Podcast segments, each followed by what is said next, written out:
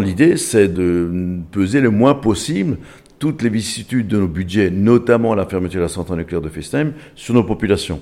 C'est effectivement de prévoir à l'horizon 2026 un budget équilibré qui nous permette, puisqu'on aura la fin des compensations, on aura un certain nombre d'éléments plutôt négatifs, pas systématiquement encore les recettes escomptées de la reconversion du territoire euh, en termes économiques. Donc voilà, il y aura une période qui va être un petit peu compliquée et c'est là qu'on demande l'aide de l'État pour compenser ce fameux, neutraliser ce fameux FNGIR qui pour l'instant est neutralisé au tiers. Mais il est clair qu'il il faut qu'il neutralise à 100%. Par ailleurs, on a aussi un certain nombre de services à la population qu'on souhaite maintenir.